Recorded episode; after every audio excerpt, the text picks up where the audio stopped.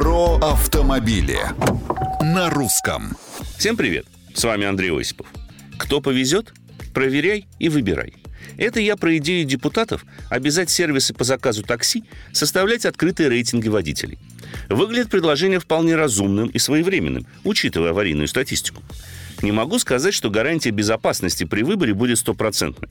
Но согласитесь, полезно знать, кто вас повезет, насколько профессионален водитель и как у него складываются отношения с клиентами.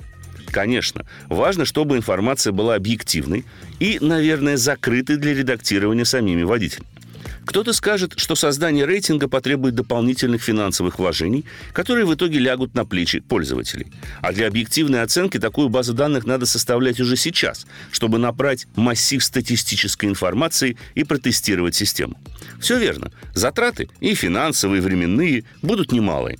Но у школе на рынке у нас формируется монополия, которая определяет ценообразование, то вопрос тарифов следует переадресовать Федеральной антимонопольной службе а за честную и открытую информацию о водителе, которому вы намерены доверить собственную безопасность, не греха доплатить. Как считаете?